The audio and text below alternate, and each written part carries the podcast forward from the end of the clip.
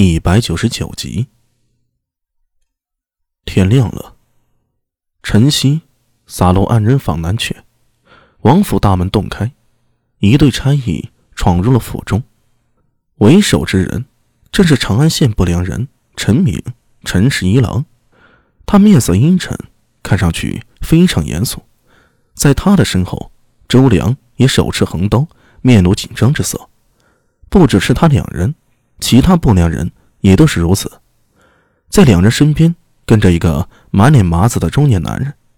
他进入王府之后，就厉声喝道：“万年县不良人办事，闲杂人等散开！”王敬之就站在大厅门口，用一种非常冷漠的目光看了那男子一眼，轻声道：“哼，就算是高志行来我这里，也要恭恭敬敬向我行礼。”你又算什么东西啊？敢在这里大呼小叫！高志行，万年县县令，凌烟阁二十四功臣之一高士廉的次子。马脸男子闻听啊，顿时一惊。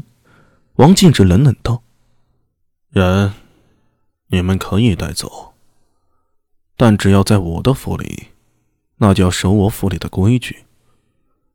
王某虽不是什么了不起的人物。”可想要在我这里放肆，你还没有这资格，懂吗？他声音不大，总给人一种有气无力、半死不活的感觉。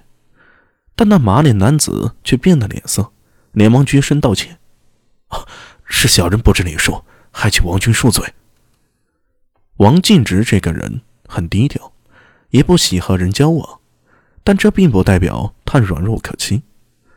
王圭虽死，但他膝下一共有三个儿子，王敬之最小，他两个兄长都在，都不是等闲之辈。加之王圭门生故旧众多，真要惹急了王敬之，不用通平理智，只要他兄长和王圭那边门生故旧，就足以帮他摆平一切麻烦，更不要说小小的不良人了。马脸男子也知道他闯了祸，于是连连作揖。王建直眼皮子都不抬，看了陈明等人一眼，说道：“人就在后面，你们去带吧。不过说好了，他们是投案，而非你们抓捕。告诉裴新姐，最好做人呢留一些。”小人明白。陈敏和周良等人连忙答应。王静之懒洋洋的看了他们一眼，慢慢转身就走了。自有两个家仆走过来为陈敏等人带路。胡麻子，你找死吗？啊！人家是南城县男，虽说是落魄了，但碾死你就好像碾死一只蚂蚁那么简单。跟着马大为这么久了，一点人情世故都不懂，进门就大喊大叫，老子拦都拦不住你啊！呃呃，习惯了，习惯了。马脸男子露出尴尬之色，轻声道：“哎，不过这王县南不简单呀。”刚才他看了我一眼，我汗毛都扎起来了，起了一身的鸡皮疙瘩，真吓人呐！他那眼神冷的不像人的眼神呢。你可闭嘴吧你！陈敏骂了一声，然后看了一眼在前面带路的家仆。胡麻子，你想死别连累我们，也不看看这是什么地方，胡说八道，小心被人听到。马脸男子闻听，立刻捂住了嘴巴。后院里。狄仁杰已穿戴整齐，当陈明等人出现的时候，他不慌不忙迎了上来，说道：“我就是狄仁杰。”“哦，狄郎君，别来无恙。”陈明等人和狄仁杰不算陌生，之前处理玉枕案的时候曾有过一段合作。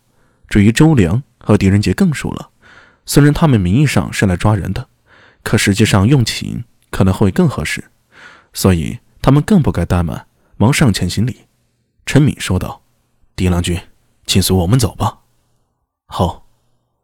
话音未落，一旁跨院的门打开了，明空从里面走了出来。看到外面的官差，先是愣了一下，旋即目光向狄仁杰看了过来，眉心一蹙，他立刻就明白过来了。法师，我们总要面对这些事情的。我明白，怀疑，你可真是。我就是明空，等你们已经多时了。明空说完，又说道：“不过你们来的早了，我要收拾一下，请你们在这里稍等片刻。”哦，法师请自便。